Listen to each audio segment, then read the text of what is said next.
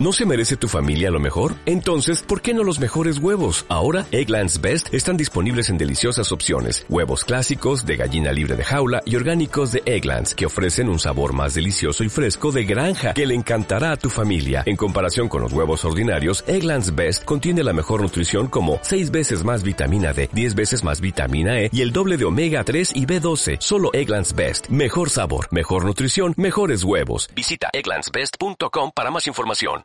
Y en las últimas noticias, el ejército ha quemado la última librería de la ciudad. La lista de música prohibida ha crecido de manera considerable el último año.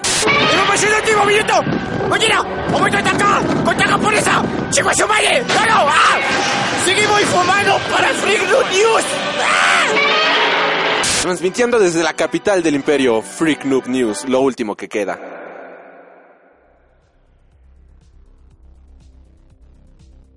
Hola amigos y bienvenidos a Freak Noob News, su podcast de cultura nerd. Yo soy Alri y en esta ocasión, damas y caballeros, ya hemos llegado a los 5000 seguidores en Facebook.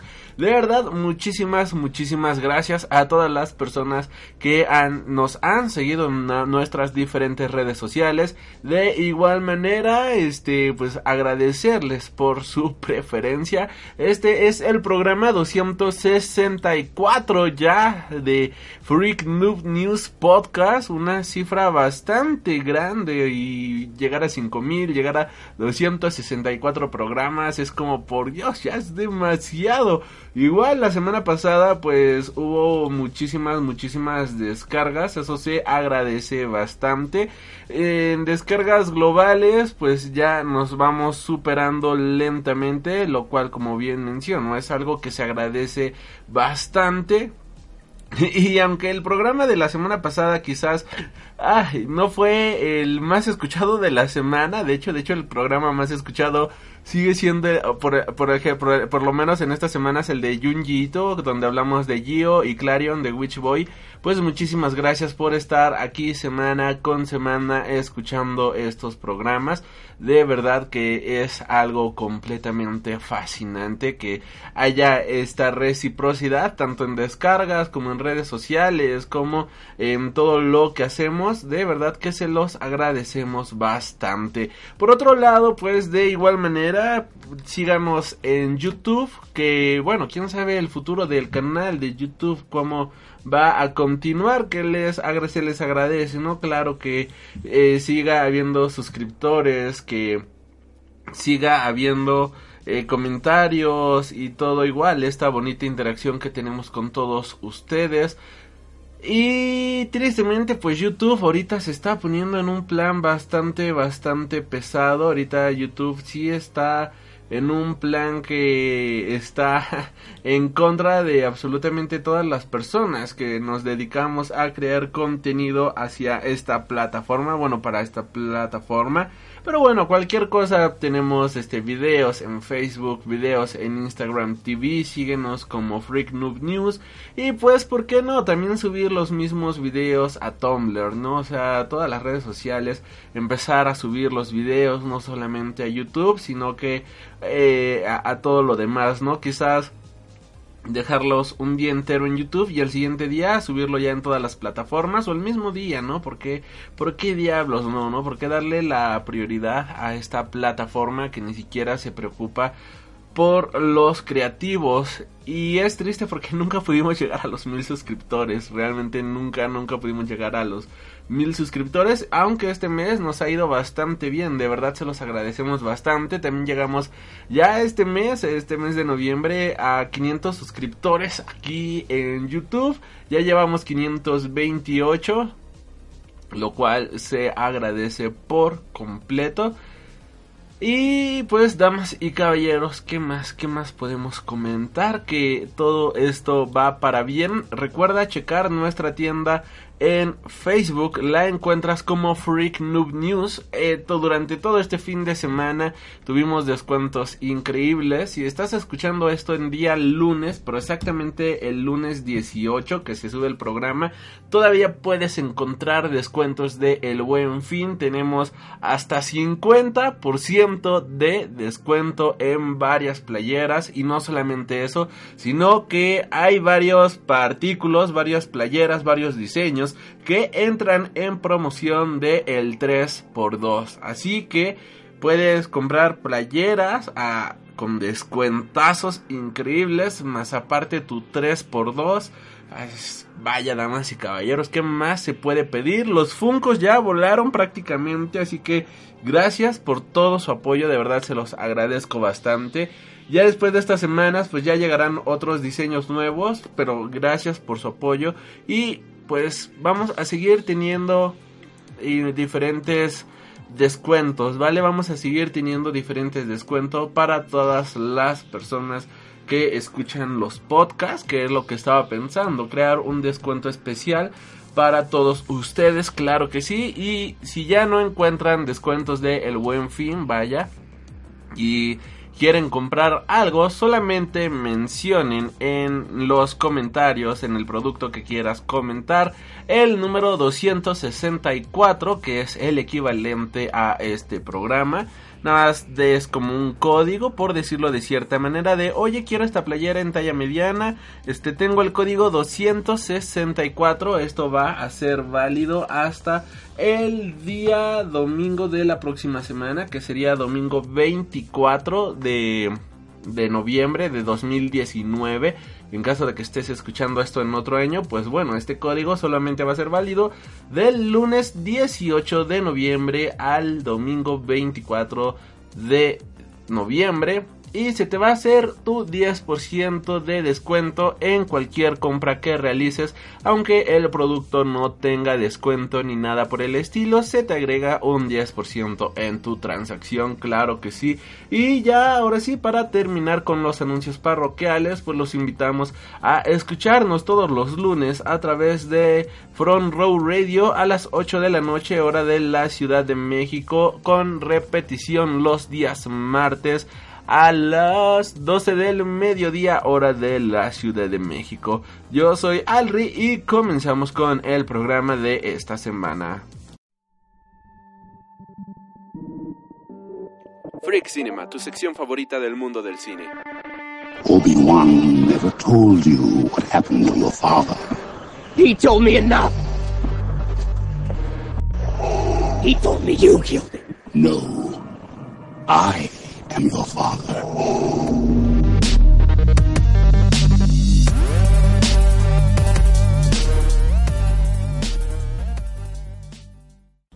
Y vamos a comenzar hablando de La Tierra Errante. Esta película, o The Wandering Earth, viene siendo una película china estrenada en Netflix este mismo año y que no entiendo por qué diablos yo no había visto esta película hasta apenas.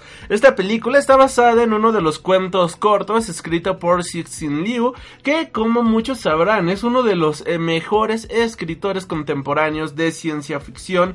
Este tipo sabe cómo manejar una historia, meterle drama y sobre todo cómo poner lo más jodido de las diferentes situaciones que se puedan llegar a dar en una misma historia. O sea, es un tipo que si estás un poco deprimido, pues esta es ciencia ficción dura y a la cabeza no es algo bonito de ver en muchas ocasiones, por lo cual, pues aunque la esperanza viene siendo algo que nunca muere al final, Sixin Liu se encarga de matar la esperanza y hacerla así pedacitos tantas veces que hasta el pobre hombre debe de acabar así todo con las manos adoloridas de tantos pedacitos que ha hecho la esperanza en sus libros. Y bueno, en la película pues tenemos algo bastante similar, pero bueno, primero fichas técnicas. La película es dirigida por Frank Wu con guion de Frank Wu y Sixin Liu, basada en la novela de The Wandering Earth de Liu, bueno, de Sixin Liu, música compuesta por Rock Shen, montaje de Xion Kafai y es protagonizada por Ku Xiu Xiao, Li Wenjige, espero estarlos pronunciando bien, bien. Enjin Mantat, Xiao Jinmai, Wu Jin y Nin Hao. Esta película proviene de la República Popular China y como bien mencionábamos está basada en la obra literaria de ciencia ficción del mismo nombre con una duración de 125 minutos. Esta película, La Tierra Errante, es una película china de ciencia ficción de 2019 dirigida por Frank Wu. Eh, y con todos los datos que estamos mencionando, la película fue estrenada en cines el 5 de febrero de 2019, que viene siendo el día del año nuevo chino, por China Films Group Corporation, seguida por Norteamérica y Australia el 8 de febrero. La película recaudó 700 millones de dólares en todo el mundo, incluidos 691 millones en China. O sea que alrededor del mundo esta película solamente recaudó 9 millones de dólares y 691 únicamente en China, claro que sí. Esta película se convirtió en la segunda película más taquillera de China de todos los tiempos, la séptima más taquillera del mundo en 2019, la segunda película no inglesa más taquillera hasta la fecha y una de las 20 películas de ciencia ficción más taquilleras hasta la fecha. Ha recibido críticas generalmente positivas de los críticos y de Hollywood Reporter, la describió como el primer espectacular interestelar a gran escala de China. Netflix ha adquirido los derechos globales de transmisión de la película y la película está disponible para su transmisión en varios países fuera de China a partir del 30 de abril de este año a por Netflix. El argumento nos va a notar que en el año 2061 el Sol ha envejecido y está a punto de convertirse en un gigante rojo, empujando a las naciones del mundo a consolidarse en el gobierno de la Tierra Unida, un gobierno mundial para iniciar un proyecto para sacar a la Tierra del sistema solar al sistema Alpha Centauri para preservar aún más la civilización humana, enormes propulsores que funcionan con energía de fusión construyen en todo el planeta para impulsar a la Tierra.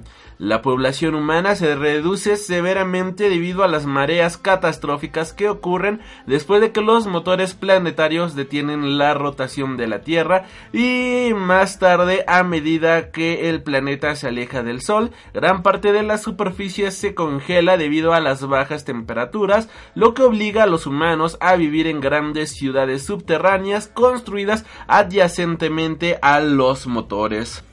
Al inicio de la película, Liu Peqiang, un astronauta chino, le promete a su hijo Liu Qi su eventual regreso antes de de su misión a una estación espacial que ayudará a la Tierra a navegar a medida que sale del sistema solar le dará la custodia de su hijo a su suegro Han Xiang. 17 años después, la misión de Liu Peqiang está a punto de terminar y pronto regresará a la Tierra para celebrar el Año Nuevo Chino. Un adulto Liu Qi lleva a la hermana adoptiva Han Duduo a un viaje a la superficie en camión que robaron utilizando la autorización de Han Xiang como camionero.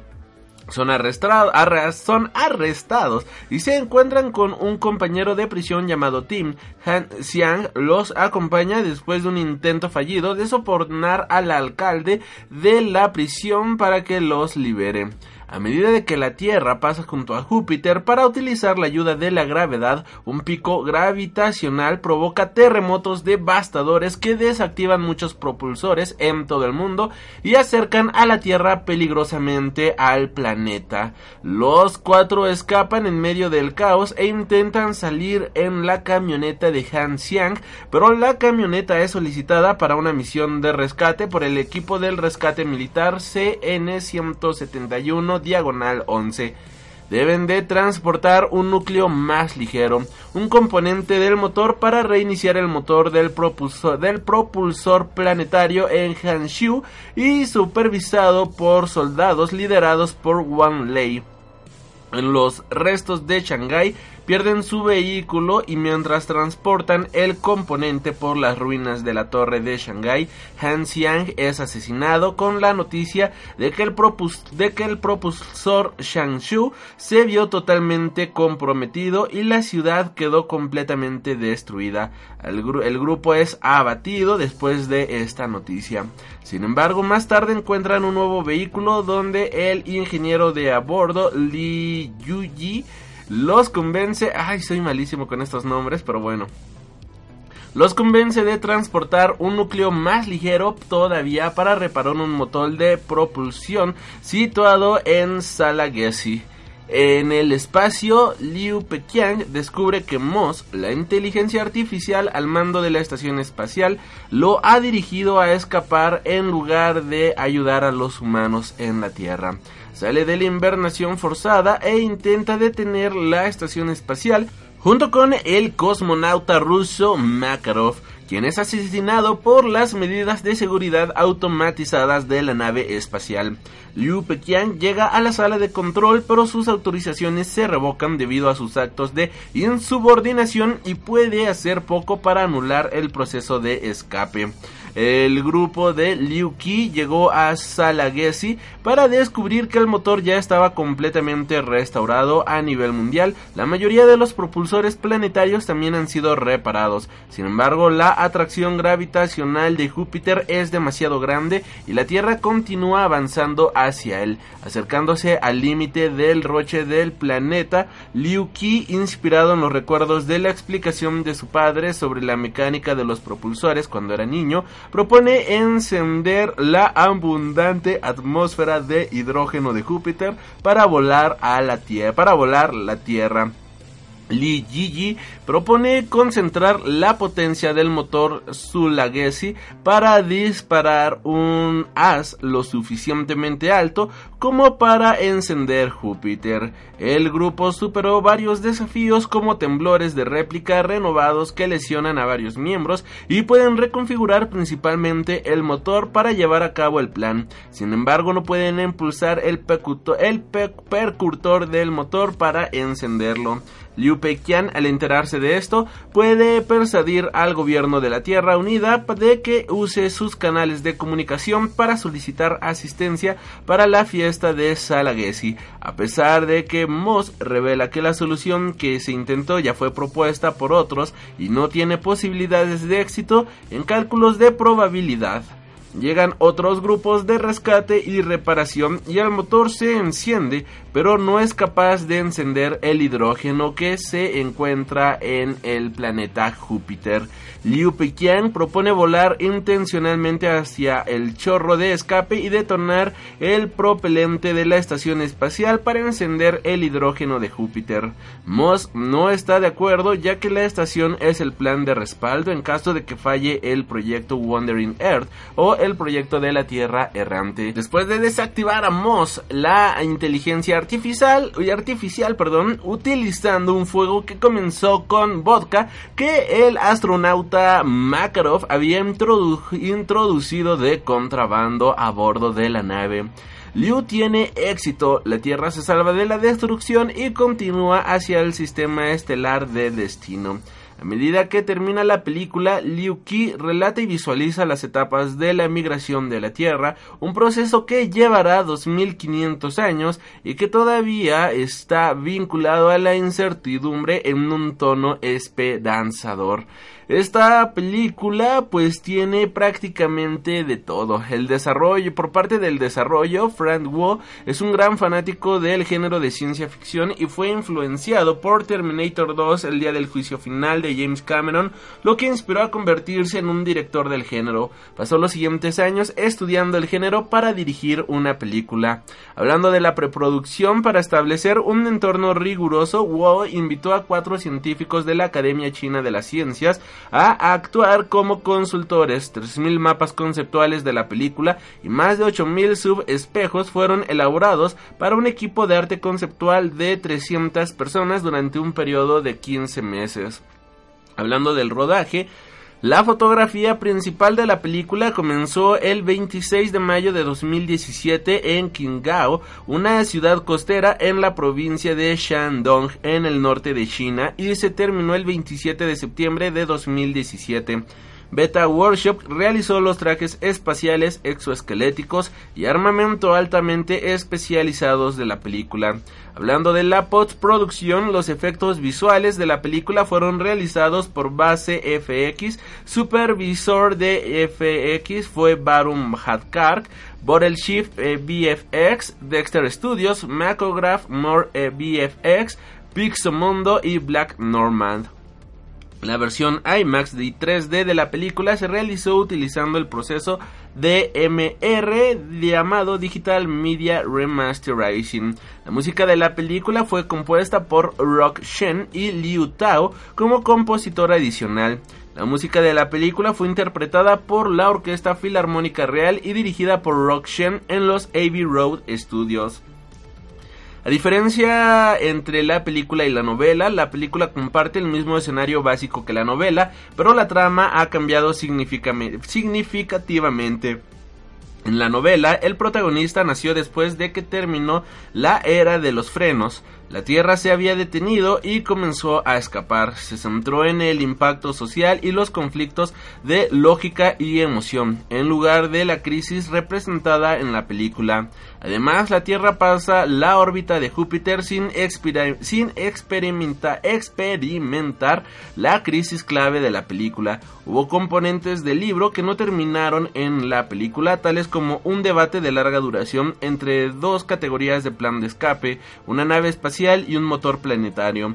Un debate amplio e inquietante entre la humanidad sobre si la predicción era cierta de que el Sol sufriría un destello de helio y devastaría la Tierra y si el gobierno de la Tierra Unida había engañado a la humanidad al organizar y llevar a cabo el proyecto de la Tierra errante. En la película solo hay una pequeña representación de esto en la narración final donde los manifestantes sostienen carteles que dicen que el Sol no tendrá helio y la última palabra de Moss es una referencia al máximo líder del gobierno de la Tierra Unida de la novela. Hablando del estreno de la película, como bien mencionábamos, el 25 de diciembre de 2018 el primer tráiler oficial de la película fue lanzado en el Museo Aeroespacial de China en Pekín junto con un póster. El 30 de enero del 2019 la distribuidora con sede en Beijing, China Media Capital, anunció que se había asegurado los derechos internacionales y que estaba planeado un estreno importante en Norteamérica. La compañía inauguraría la película en 22 ciudades de Estados Unidos y 3 en Canadá, así como en toda Australia y Nueva Zelanda. Hablando de la taquilla de Wandering Earth, se lanzó durante la temporada navideña del año chino y ganó más de CN 2 millones. Ay, que. Bueno, 2 mil millones de moneda china. No sé CN cómo se pronuncia honestamente lo cual es equivalente a 232 libras esterlinas en 6 días, estableciendo un nuevo récord para una película china. También estableció el récord de la película china más taquillera en IMAX. La película del segundo fin de semana cayó un 53% a la par que todas las películas que se reproducen actualmente después de la temporada de vacaciones en China como se esperaba. El total bruto de la película en China es de 4.655 mil millones de monedas chinas, que no sé cómo se pronuncian. Yuanes, creo que es el yuan, ¿no? Sí, creo que es el yuan. Llamámosle yuan. Internacionalmente superó la taquilla mundial con un ingreso bruto de fin de semana de tres días de 172.718 dólares y tuvo un ingreso bruto en seis días de 289.090.290. La película ha recaudado 693.371.204 dólares en China y 500.875.487 en los Estados Unidos y Canadá y un 1.575.366 en otros territorios para un total mundial de 700.822.057 dólares.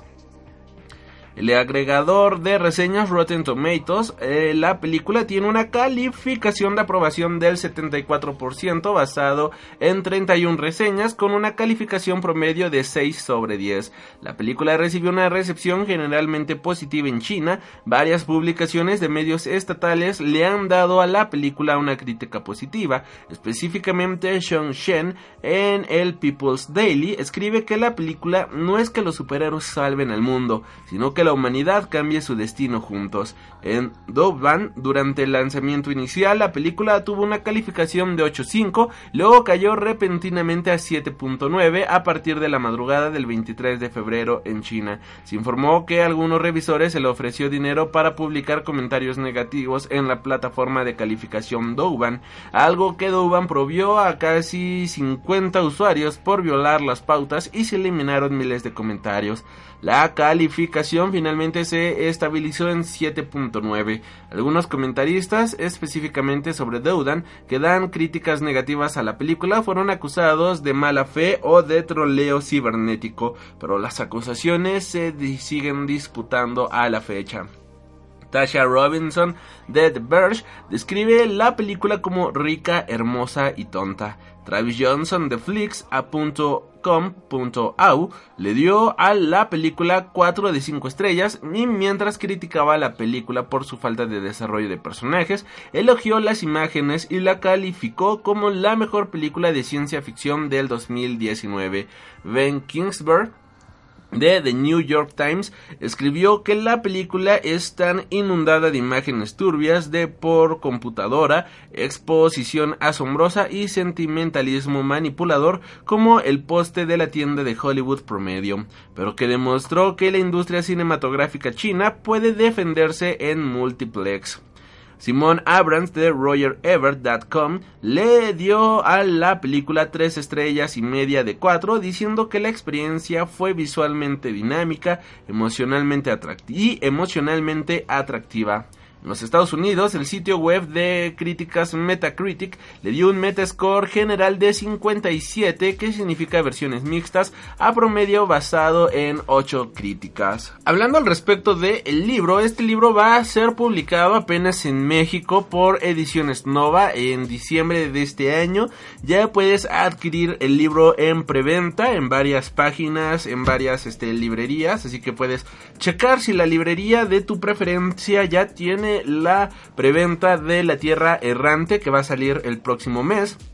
Este libro, como bien menciono, viene siendo una recopilación de varias historias y pequeños cuentos de ciencia ficción, o sea que todo lo que acabamos de mencionar es un cuento de ciencia ficción que viene compilado en una antología de demás cuentos. Si tienen dudas sobre la calidad de la escritura que tiene La Tierra Errante, pues yo les puedo jurar y asegurar que el problema de los tres cuerpos ha sido una de las obras más grandes y brutales que he leído en la vida. El problema de los tres cuerpos comenzó a publicarse en China en 2006, acabando con el fin de la muerte en 2010, pero que recientemente llegó a México, de hecho eh, por ahí 2016, 2017, eh, llegó el problema de los tres cuerpos en 2010, no, llegó en 2016, después en 2017 trajeron el bosque oscuro y apenas el año pasado trajeron el fin de la muerte. También al ver el gran éxito que está teniendo este autor para las personas hispanohablantes. Ya salió a la venta también el libro de La Esfera Luminosa, que igual es un libro de ciencia ficción que se publicó originalmente en 2004, pero para ediciones Nova acaba de llegar en 2019, o sea, este mismo año a México y finalmente llegó por ahí junio, julio, agosto más o menos y pues en diciembre vamos a tener el segundo, el, segundo libro publicado por, de, por Sixin Liu aquí en México, lo cual pues habla bastante bien por parte de la recepción de este autor. Eh, Sixin Liu ha ganado en nueve oportunidades el premio Galaxy y una vez el premio Xion Shin, o sea Nebula, y es considerado como uno de los más prolíficos y reconocidos escritores del género en China. Antes de ganar su fama como escritor, trabajaba como ingeniero en una central eléctrica en Jiangquan, provincia de Shanxi. Y pues es un completo referente para el género de la ciencia ficción. Como bien mencionamos en la película de la Tierra Errante o The Wandering Earth, vamos a tener que la humanidad se va a ver enfrentada contra un sol que está en expansión. De hecho, una vez que se detecta esto, se prevé que para dentro de 100 años, o sea, para el año 1160, eh, tomando en cuenta la referencia de la película, el Sol ya va a ser tan grande que va a desaparecer por completo el sistema solar. Así que todas las naciones de la Tierra se unen, se van a juntar para de esta manera poner un proyecto, crear un proyecto el cual pues pueda poner, eh, eh, pueda salvar, vaya, a los humanos, a toda la gente que hay en la Tierra.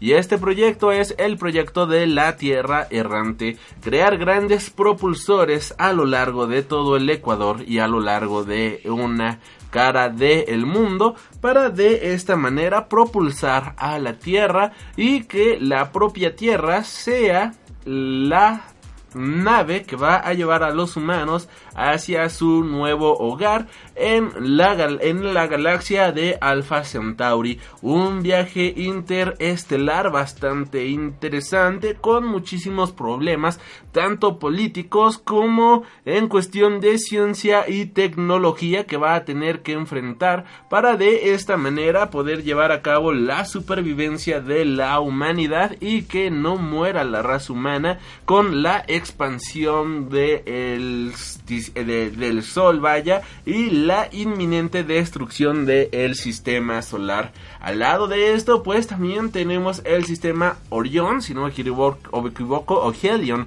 que viene siendo este que la Tierra va siendo dirigida a través de Ulana de, de, de, de, una nave espacial, vaya, una este, nave central como, la viene, como lo que viene siendo la estación espacial actual, pues va a ser la misma que va a estar dirigiendo a la Tierra y adentro de esta estación espacial, pues también va a contener varios millones de este, embriones humanos, va a contener miles de semillas, las cuales pueden ser cultivadas para eh, reforestar todo un planeta posteriormente y que de esta manera pues pueda haber cultivo, pueda haber este subsistencia por parte de la humanidad en el planeta al que se pueda llegar.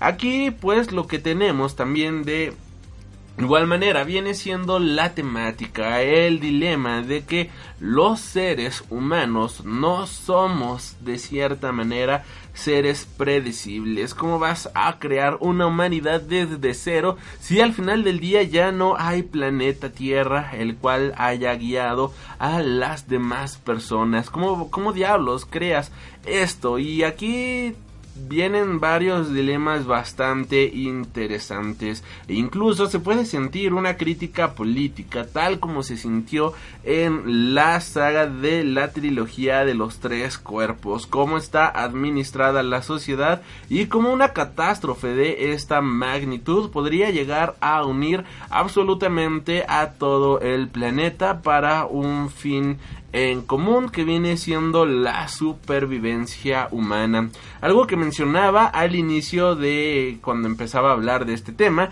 es que Sixin Liu es una persona que se encarga de acabar con toda la esperanza posible de las maneras más atroces.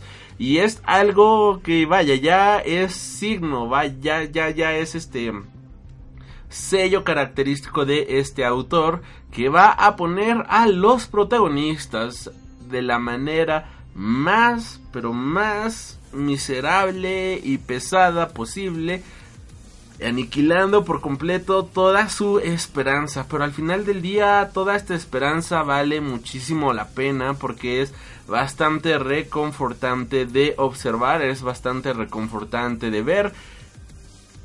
Pero al mismo tiempo también es muy pesado porque algo sale mal, si algo sale mal sabes que puede salir peor. Y Sixin Liu siempre se va a lo peor, siempre se va a lo catastrófico. Y empiezas a sentirte horrible viendo esta película en cierto punto. Porque dices, vaya, no puede ser tan malo, de verdad, no les puede ir tan mal a los protagonistas. Y de repente, ah, no, que no les puede ir tan mal.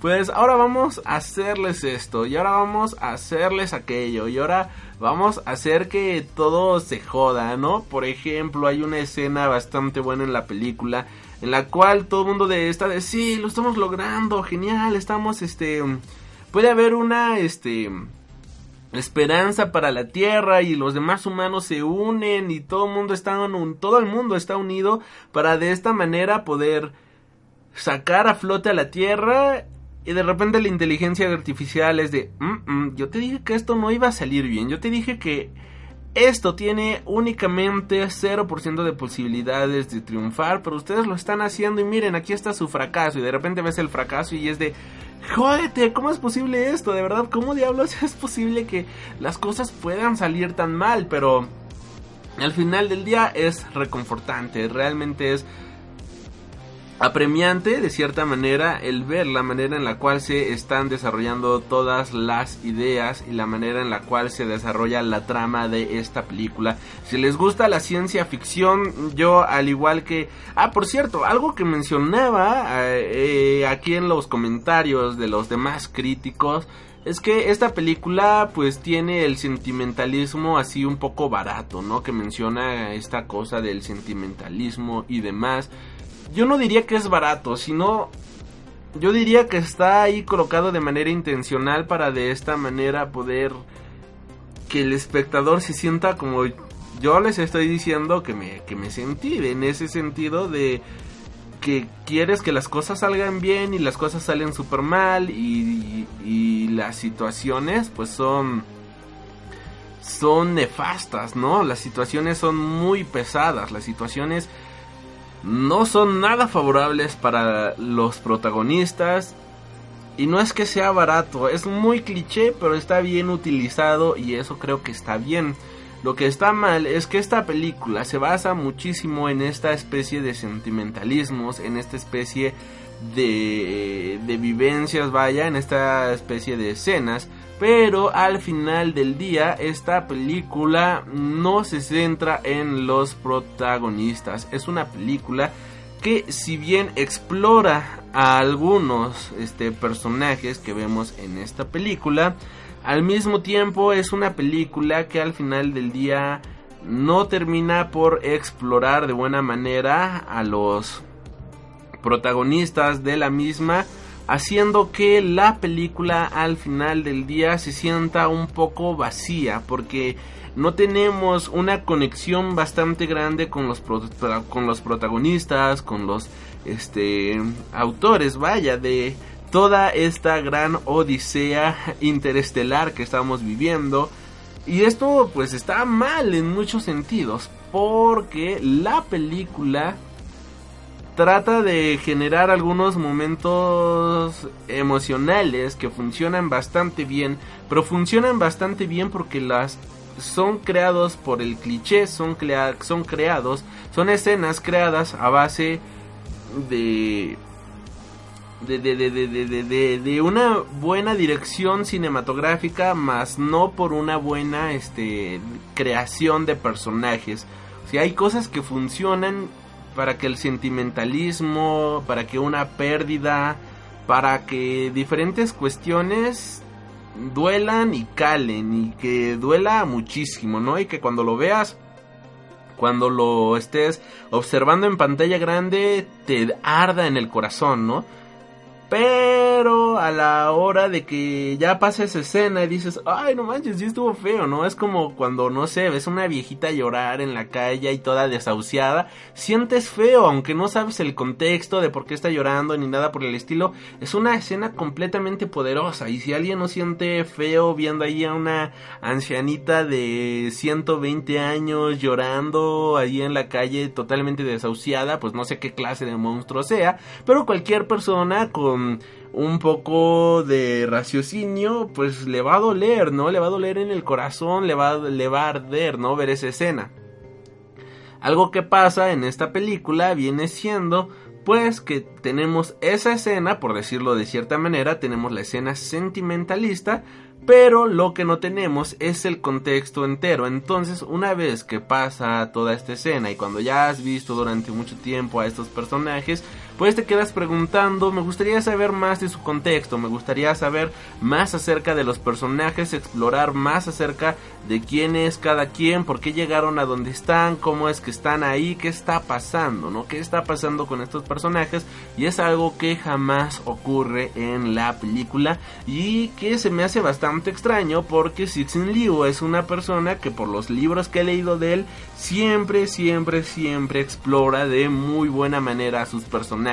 Además de crear grandes historias, sabe cómo diablos crear personajes entrañables. Por ejemplo, en el libro de El final de la muerte, que viene siendo el último libro de la trilogía del problema de los tres cuerpos, introducen a un nuevo personaje desde cero. Y es un personaje que a lo largo del libro se vuelve un personaje completamente entrañable, fascinante y que se vuelve la gran protagonista de esta nueva saga debido a que está muy bien construido, conoces sus acciones, ya sabes cómo va a reaccionar y está también creado este personaje a través de la escritura y a través de lo que Sixin Liu nos presenta que eh, si se presenta alguna situación tú ya sabes que, ah, este personaje va a reaccionar de esta manera porque es la manera en la cual ha sido creado. Este personaje, este otro personaje va a reaccionar de esta manera porque así es como son creados. Ya sabes lo que sienten, piensan o cómo actúan los personajes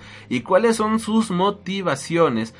Por lo cual al final del día el hecho de que toda esta exploración de personajes no se vea reflejada de buena manera en la película pues sí me deja pensando un poco de que aquí la adaptación cinematográfica ha fallado un poco vaya pero al final del día nos presenta una excelente propuesta de ciencia ficción que créanme que va a ser de lo mejor del género que van a ver en este año. Tampoco se pongan tan exigentes a la hora de decir es que como la Tierra va a ser una nave o algo por el estilo. Créanme que la película funciona y funciona de muy buena manera. Y la siguiente película de la que vamos a hablar el día de hoy viene siendo Klaus, la película española estrenada recientemente por Netflix y que va a ser la primera película de la temporada navideña que tenemos este año. Esta película es una película animada dirigida por Sergio Pablos y es una película española de animación.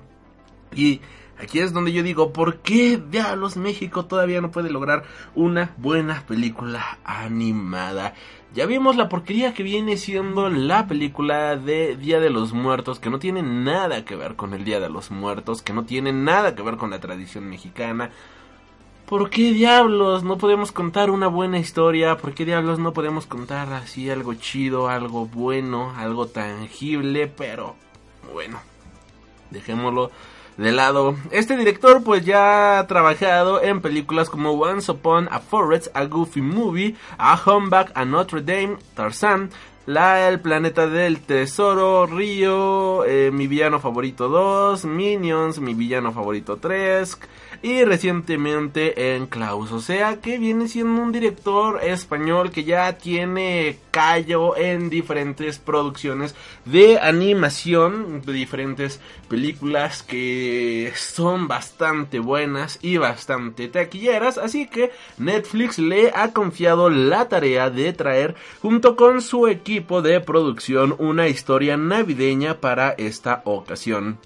El guion ha sido escrito por Sergio Pablos, Zach Levis, Jim Mahoney y de igual manera esta película ha sido producida por Jim Kogotok, Sergio Pablos, Marisa Román, Matthew Tivan, Gustavo Ferrada, Mercedes Gamero y Mikel Legarza protagonizada por Jason Schwartzman, J.K. Simmons, Rashida Jones, Joan Cusack, Will Sasso y Norm MacDonald. Música compuesta por Alfonso J. Aguilar, editada por Pablo García Revert, eh, coproducida por Sergio Pablos Animation Studios, Artes Media Cine y Aniventura, distribuida por Netflix. Es una película que tiene una duración de 96 minutos y esta película fue lanzada en cines selectos el 8 de noviembre de este año para tener su estreno global a partir de Netflix, a través de Netflix, mejor dicho, para el 15 de noviembre del 2019. Es una película con idioma inglés-español. Ahora veamos qué Diablos, ¿qué es esta película de Klaus? ¿Qué nos pueden contar de nuevo de este personaje enigmático de la Navidad? El cual pues ya tiene historias a más no poder, producciones anuales y que cada año quizás el nombre de este personaje se va abaratando más, más y más por las diferentes producciones baratas tristemente que tenemos cada años sobre este personaje. Aquí, damas y caballeros, vamos a tener la historia de un cartero.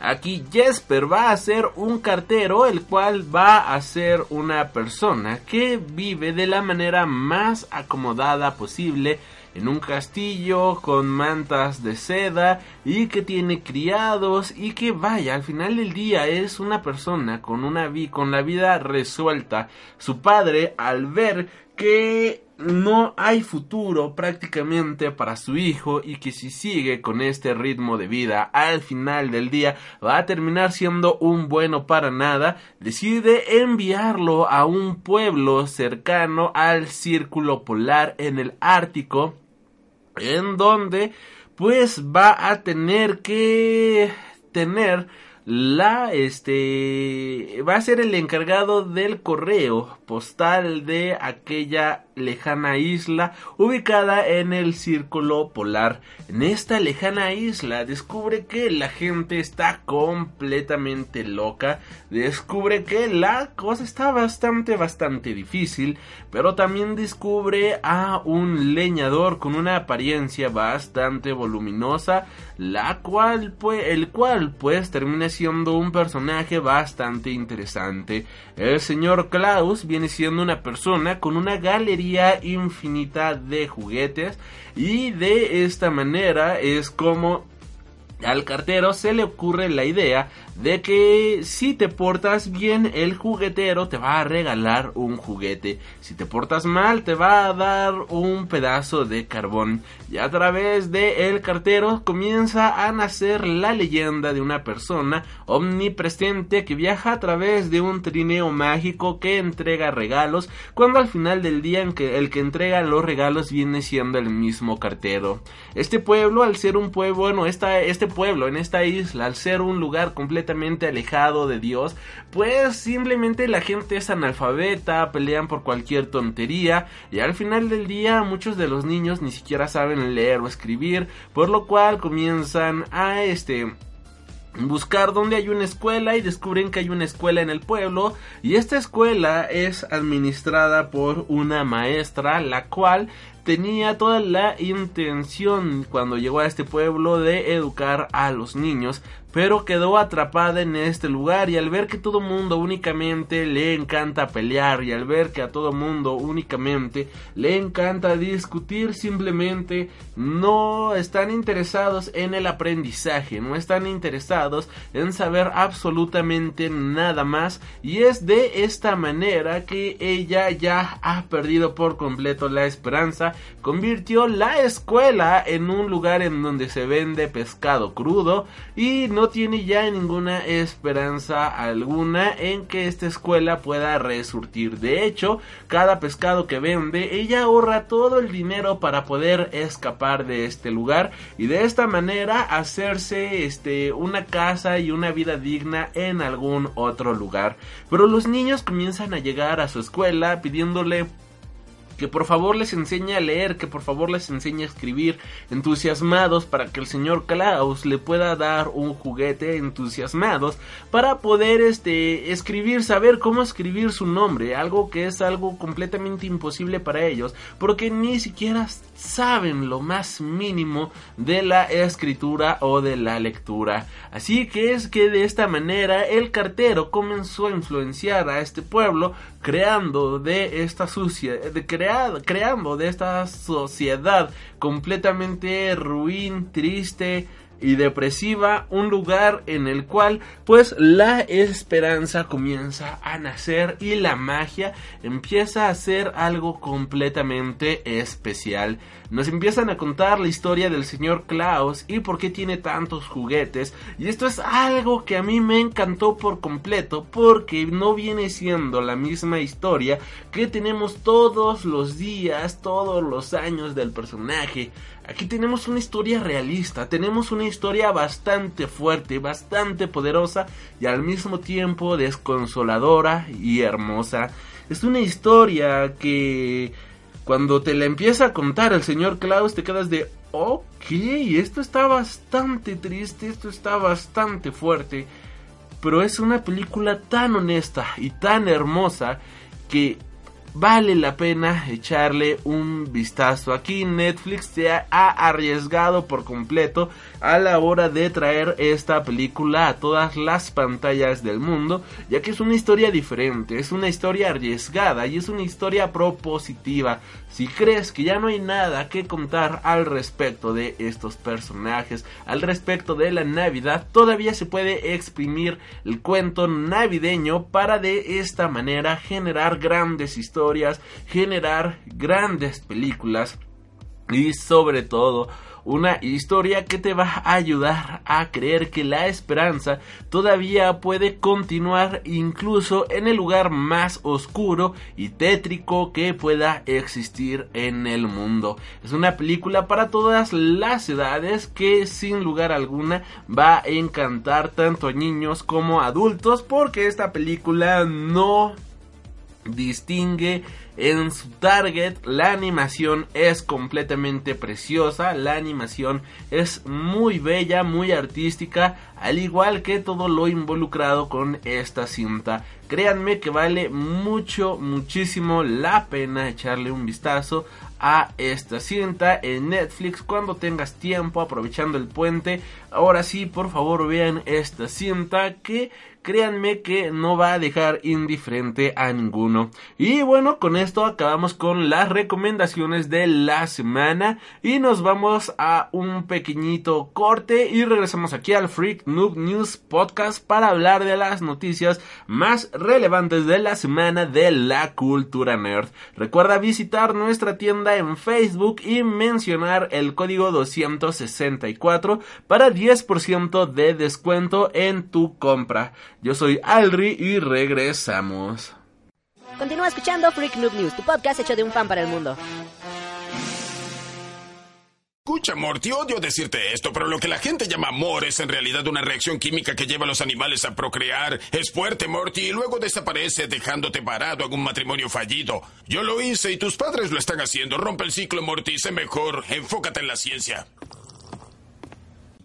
Y comenzamos con las noticias de esta semana. Y buenas noticias para los fans de Gárgolas. Esta serie noventera que, wow, pinche serie era la onda. Y es que va a ser emitida sin censura a través de Disney Plus. Hay series que marcan una época ya sea por su impresionante factura técnica, por su historia o simplemente por la mezcla de todo esto y el hecho de que las viéramos y disfrutáramos durante nuestra infancia. Sin duda Gárgolas es una de esas series que marcan un antes y un después y que todavía hoy en día muchos recuerdan con mucho cariño por haber sido una de las protagonistas de nuestra infancia. Y como ya se sabe que los noventas fueron una época muy diferente a la hora y los niños que veían la televisión durante aquella época podían disfrutar de Gárgolas sin censura tal como la imaginó y dibujó su creador Grant Winsman y que gracias a Disney Plus se podrá volver a ver todo su en todo su esplendor. Pues tal como ha tuiteado un usuario de esta nueva plataforma Gárgolas está disponible sin censura como no como las reposiciones de la serie que se hizo para Toon Disney y Disney XD Greg Vishanti menciona que puedo confirmar que en Disney Plus está disponible la versión sin censura de Gárgolas, no los montajes que hicieron para Toon Disney y Disney XD. No se había visto desde la serie en este formato desde la mitad de los noventas y solo estaba disponible de esta forma en DVD. Esta versión sin censura incluye la polémica escena del octavo episodio de la primera temporada, en la que el personaje de Broadway disparaba sin querer al personaje de Lisa y cuando iba a ayudarles le llenaban las manos de sangre. Por supuesto, esto hizo que los padres pusiesen el grito al cielo y Gárgolas fue reeditada para un público todavía más infantil, que de por sí, vaya, la serie ya era bastante infantil, pero bueno, vamos a tener esta serie en Disney Plus y esperemos que llegue pronto a México que ya se ha vuelto a retrasar. Primero que llegaba en 2021 después que en primavera de 2020 y que ahora dice que siempre que no que llega a finales de 2020 y no en primavera. Pero bueno hablando de series tenemos que Sin City podría convertirse en una serie de televisión. Primero fue una serie de cómics, luego una película y ahora una serie de televisión que, que puede triunfar en HBO y efectivamente estamos hablando de Watchmen cuyos pasos parece que va a seguir otra de las series de cómic más queridas por los fans, o sea Sin City. Al igual que la novela gráfica de Alan Moore, Sin City escrita por Frank Miller también fue primero una exitosa serie de cómics que fue adaptada al cine por Robert Rodríguez, que nueve años más tarde intentaría replicar el éxito de la primera cinta con una secuela llamada Sin City a una dama por la cual matar y no lo conseguiría y que ahora con una secuela este y que ahora perdón parece que se va a convertir en una nueva serie de televisión aunque a diferencia de Watchmen sí que seguiría la línea temporal marcada por el cómic original Tal como informa Deadline, Robert Rodríguez está a punto de cerrar un acuerdo con Legendary Television para sacar adelante una serie de televisión de Sin City en la que tanto él como Frank Miller funcionarían como productores ejecutivos. Según el acuerdo, la productora se compromete a financiar una primera temporada que deberá vender a una plataforma de streaming o cadena. Y si esta no sale adelante, se estaría desarrollando paralelamente una serie de animación que funcionaría como precuela de lo sucedido en los cómics de Sin City. Esta no es la primera vez que se intenta adaptar esta obra de Frank Miller a la televisión, pues hace un par de años hubo un proyecto que nunca consiguió salir adelante, al que estuvo vinculado Greg Massara, uno de los productores de The Walking Dead. Por otro lado, tenemos que Nicolas Cage va a tener una película en la cual va a estar interpretando nada más y nada menos que a Nicolas Cage.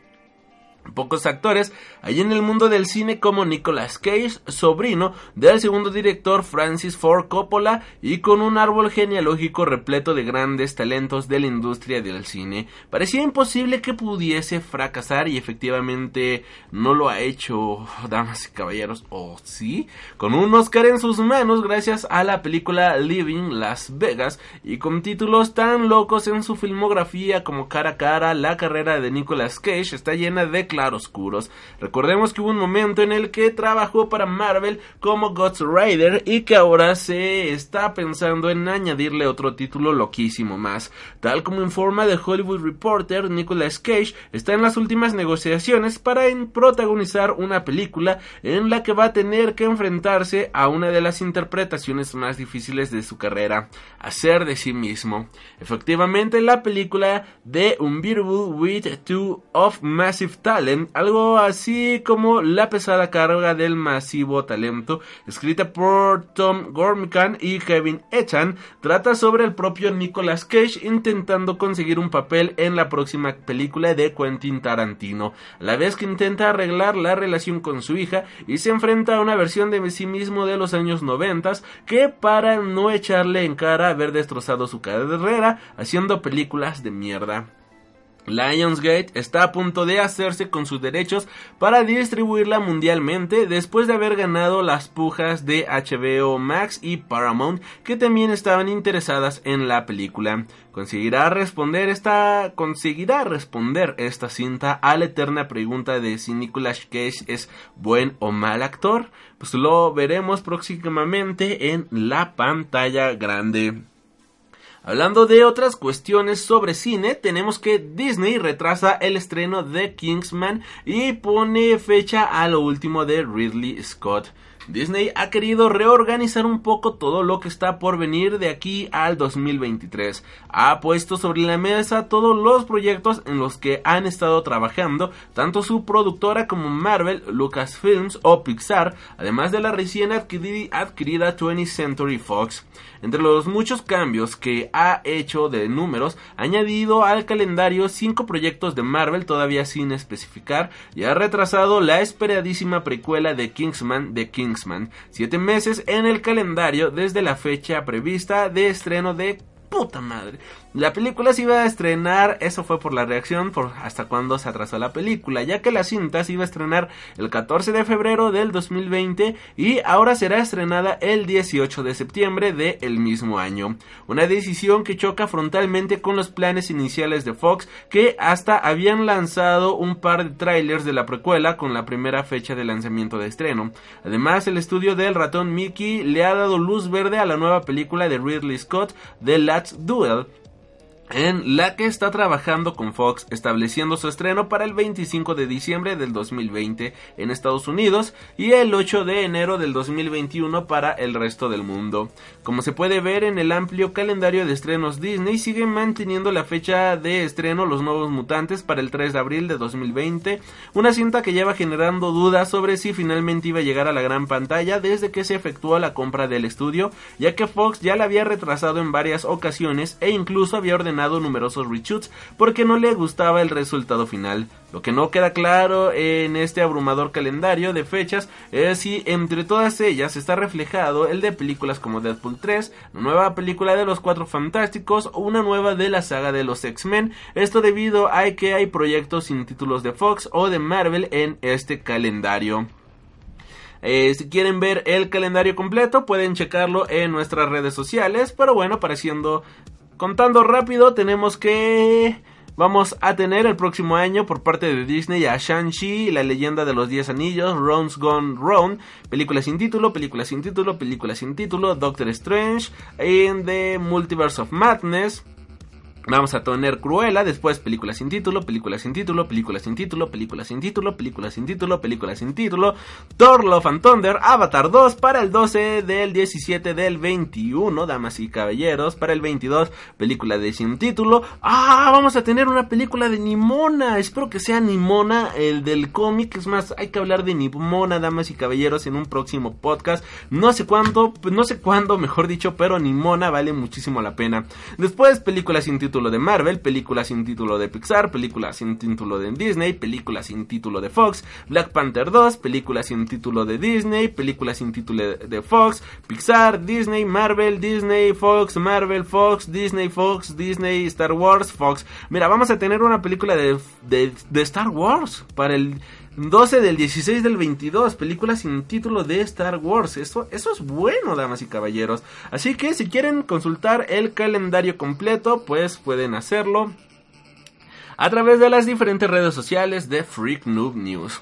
Por otro lado, pues buenas noticias para el bromas y es que Joker ya ha recaudado más de mil millones de dólares en todo el mundo. Aunque no lo parezca en la película, Joker tiene muchos motivos para sonreír. Y es que según las estimaciones, después de haber superado hasta este viernes los 995 millones de dólares en todo el mundo, finalmente ha llegado a mil millones, 35 millones de dólares, traspasando de esta manera la barrera de los mil millones de dólares y así convirtiéndose en la primer película clasificación R basada en un cómic que lo ha logrado. Otro logro más conseguido por esta pequeña película de tan solo 62 millones de dólares de presupuesto. Así que felicidades.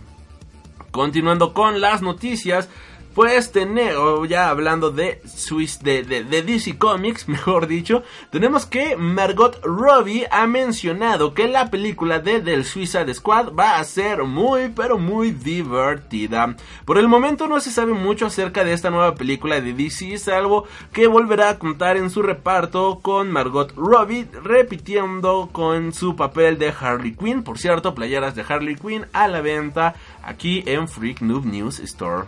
Eh, Jay Courtney como el Capitán Boomerang, Joey Goodman como Rick Flag y Viola Davis como Amanda Waller, entre otros. Junto a ellos se incorporarán al elenco intérpretes de talla como Nathan Fillion, Idris Elba, Taika Waititi, John Cena, Michael Rooker, Maylin Ng, Peter Davison, Flula Borg y Sian Gon.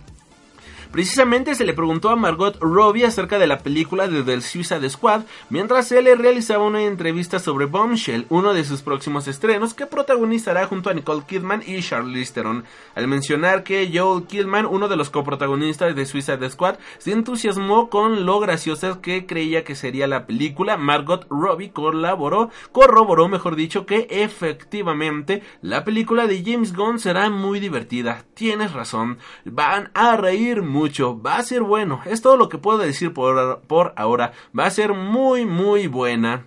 Si bien la anterior película no entusiasmó demasiado a, parte, a buena parte de los fans, esta vez parece que parecen estar muy pendientes acerca del enfoque que le pueda ya dar James Gunn a esta película de villanos y antihéroes de DC. Se espera que The Suicide Squad se estrene el próximo 6 de agosto de 2021, pero antes llegará a cines la película de Birds of Prey en donde volveremos a tener a Margot Robbie como Harley Quinn y pues a ver qué tal resulta esta película porque pues creo que las Birds of Prey viene siendo una apuesta bastante arriesgada por parte de DC pero ojalá resulte de buena manera. Y continuando con las noticias de DC, una película que parecía que nunca llegaría finalmente ha dado señales de vida y lo ha hecho con bombo y platillo. Y es que Dwayne Johnson ha confirmado en sus redes sociales que la película ya está próxima a entrar en preproducción y ya también ha subido la primera imagen oficial de Black Adam. Esta imagen ves un arte conceptual de cómo va a lucir Dwayne Johnson como este Black Adam y puta madre, se ve brutal, se ve genial, hermoso es, es un dios prácticamente, sin, sin exagerar. Y ya también en esta primer imagen, en este primer póster de arte conceptual, pues tenemos la fecha de estreno para la película, la cual va a ser el 12, el 22 de diciembre de el 2021. Y ahora dejando de lado un poquito el mundo de este de, de, de, de, de DC Comics, nos vamos con el mundo de, eh, de, Marvel. Nos vamos con Marvel Comics en esta ocasión.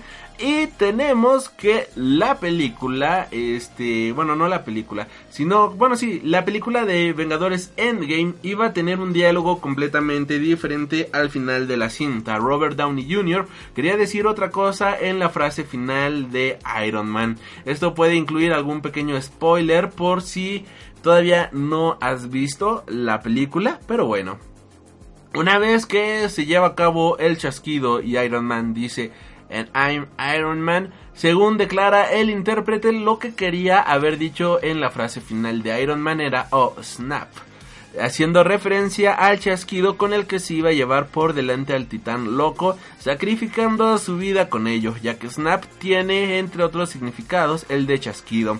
Finalmente, tal como revelaron los hermanos Rousseau hace un tiempo, se decidió por el Yo Soy Iron Man gracias a que la idea que tuvo el editor Jeff Ford, Tony no tenía que decir nada en ese momento y estábamos en la sala de edición diciendo, tienes que decir algo, este es un personaje que ha vivido eh, muerto, que ha vivido y muerto bromeando. Simplemente no le encontrábamos, probábamos un millón de últimas líneas diferentes. Thanos decía yo soy inevitable y nuestro editor Jeff Ford, que ha estado con nosotros en las cuatro películas y es un narrador increíble, dijo, ¿por qué no damos un giro completo y decimos que es Iron Man? Y nos quedamos en ese plan, toma las cámaras, tenemos que rodar esto mañana, comentaba Joe Russo. Así que, ¿qué frase les gusta más? ¿O Snap o I am Iron Man? Creo que obviamente la respuesta es bastante obvia. Por otro lado, pues ya dejando un poquito de lado Marvel, que no tiene tantas noticias jugosas esta semana, tenemos que Disney Plus ya tiene más de 10 millones de suscriptores en su primer semana. Disney Plus de igual manera no tiene planes de traer las películas de Spider-Man del UCM a la plataforma. Según informa The Verge, Disney no tiene planes de incluir en su servicio de streaming las películas de Spider-Man pertenecientes al universo cinematográfico de Marvel, a pesar de que forman parte de la trama del universo creado por Marvel Studios. No hay que olvidar que las películas de Spider-Man protagonizadas por Tommy Holland siguen perteneciendo a Sony Pictures. A lo que mencionan es que amamos a nuestros amigos de Sony, pero no tenemos planes de tener las películas de imagen real de Spider-Man en Disney Plus. Declaraba Ricky Strauss, jefe de contenido y marketing de Disney para Disney Plus. De igual manera menciona que tendremos todas las series animadas de Spider-Man que hicimos que estén allá abajo, eh, que estén allá ahí bajo el estandarte de Marvel, pero quién sabe qué puede pasar en el futuro. Así que, pues mala noticia para todos los fans y seguidores de El Arácnido. Y muy buenas noticias, damas y caballeros, para los fans de Sonic. Y es que se ha revelado el nuevo la nueva imagen de cómo va a lucir este personaje. No manches la verdad es que está genial. Le hicieron un excelente rediseño de personaje. Creo que es uno de los mejores rediseños de personajes de los últimos años. Y así hasta dan ganas de ver la película. La verdad es que la película pasada no tenía ni la más mínima intención de verla. Se veía horrible, horrible, horrible, horrible. O sea, ya comparándolo con este nuevo. No manches, la otra cosa era un monstruo humanoide que no sé quién diablos pudo haber autorizado. Y bueno, pues ahora nos vamos con unas noticias de Star Wars y es que insinúan que Luke ocultó la verdad a Han Solo y a Leia sobre Kylo Ren. Las teorías y suposiciones son una constante entre los fans de Star Wars. Poder elucubrar sobre qué pasó en el pasado o qué sucederá en las futuras producciones de la saga creada por George Lucas en 1977 es uno de los pasatiempos favoritos de millones de fans en todo el mundo y naturalmente este tipo de situaciones se disparan con el lanzamiento de The Mandalorian y el inminente estreno de Star Wars El, el ascenso de Skywalker. Aunque, damas y caballeros, vamos a retroceder un poco y tras ver el episodio 8, Los Últimos Jedi, se nos dejó claro que además de la fascinación de Ben Solo y Kylo Ren por su abuelo Darth Vader, el principal impulsor de la caída en el lado oscuro de Ben Solo fue Luke Skywalker, quien casi ataca a su sobrino al notar que la oscuridad crecía en él. En una nueva novela de Star Wars titulada Resistance Reborn y escrita por Rebecca Roanhorse, se nos da a entender que esa información nunca llegó a Leia y Solo, los padres de Ben. En la novela de Rohan Horse, Rey y Leia mantienen una conversación inicial en la que Rey pregunta a Leia por la caída de Ben Solo en el lado oscuro. La general Organa depura el tema indicándole a Rey que debería hablar de eso con Ben. Entonces Rey comienza a rememorar lo sucedido junto a Kylo Ren en Star Wars en los últimos Jedi y termina preguntándole a Leia si no sabe nada. De esta manera, la autora insinúa que en algún momento Luke les contó nada a Han y a Leia sobre lo sucedido con su hijo.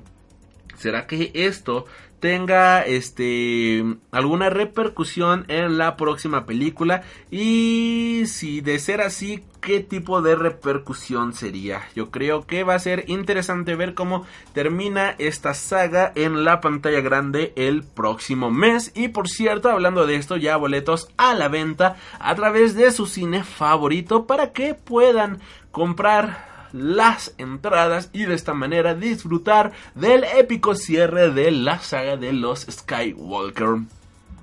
Y ahora, ya hablando de otros temas en general, tenemos que John Carmack anuncia su nueva inquietud, la inteligencia artificial.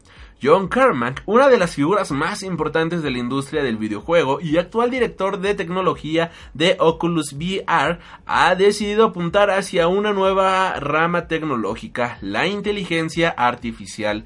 Carmack ha comunicado su nueva inquietud a través de las redes sociales, donde podemos leer de su decepción con el avance de la realidad virtual, reconociendo que todavía queda mucho trabajo por hacer.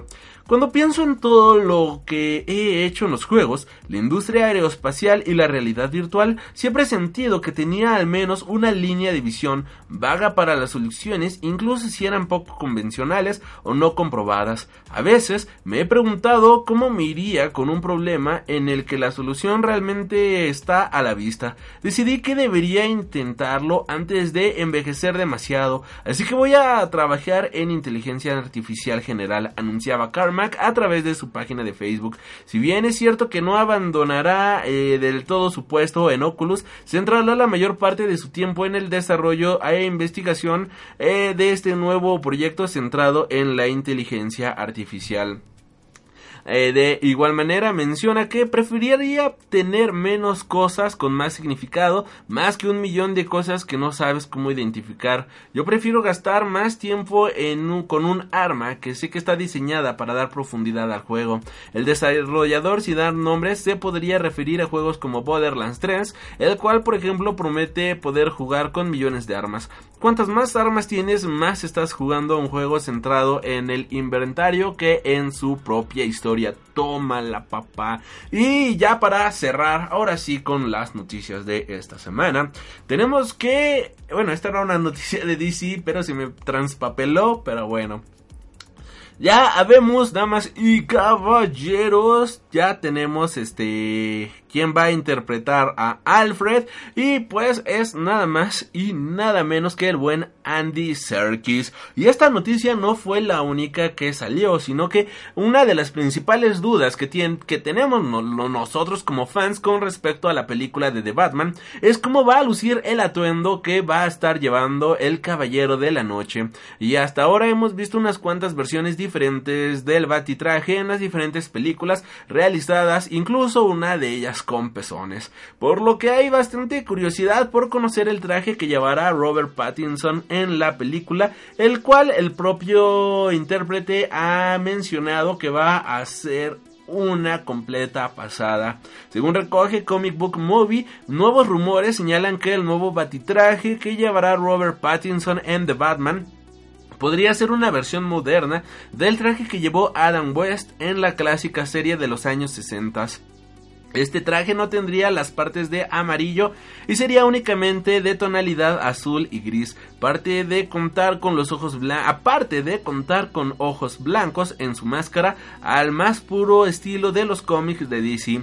Por supuesto, esto no es más que un rumor y todavía no hay nada confirmado, por lo que habrá que esperar a que Warner y DC muestren un primer vistazo del batitraje de Robert Pattinson, cosa que podría suceder a lo largo de eh, diciembre o a inicios del próximo año, ya como inicio de la propaganda de la película. A mí en lo personal me fascinaría ver este traje azul y gris en la pantalla grande ya que es algo que nunca hemos visto y creo que puede funcionar de muy buena manera en el mundo cinematográfico. ¿A ustedes les gustaría verlo? Por favor todo esto déjenlo en la cajita de los comentarios. Y bueno, hasta aquí el programa de el día de hoy. Gracias por haber escuchado este podcast. Te recuerdo que para no perderte ningún programa puedes suscribirte en las diferentes plataformas. Estamos a través de Spotify, iTunes, iBox, Mixcloud, este, TuneIn, Google Podcast, entre varias más. De igual manera, puedes escucharnos a través de Front Row Radio y los invitamos a dejar en las redes de Front Row Radio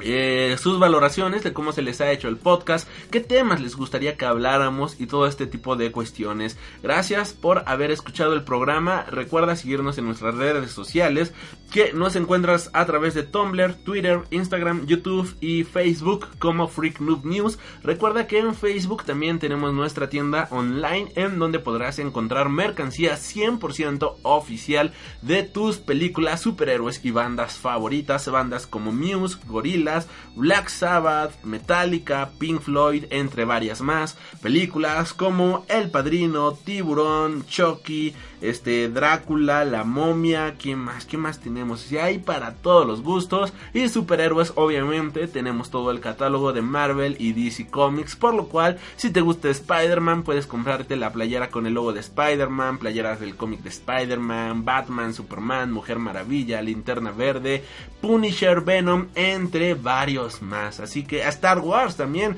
ahora que ya se va a estrenar la película, pues corran por sus playeras, gorras y todo esto de Star Para poder llegar al estreno con tu gorrita, tu sudadera, tu playera, tu chamarra, de tu jersey de Star Wars y poder disfrutar de el ascenso de Skywalker de la mejor manera Recuerda que el código para 10% de descuento es mencionar el número 264. Déjanos tus comentarios y valoraciones en todas nuestras, bueno, en la transmisora en la cual estés escuchando esto y no olvides suscribirte para más contenido cada semana. Yo soy Alri y nos estaremos reencontrando. Hasta la próxima.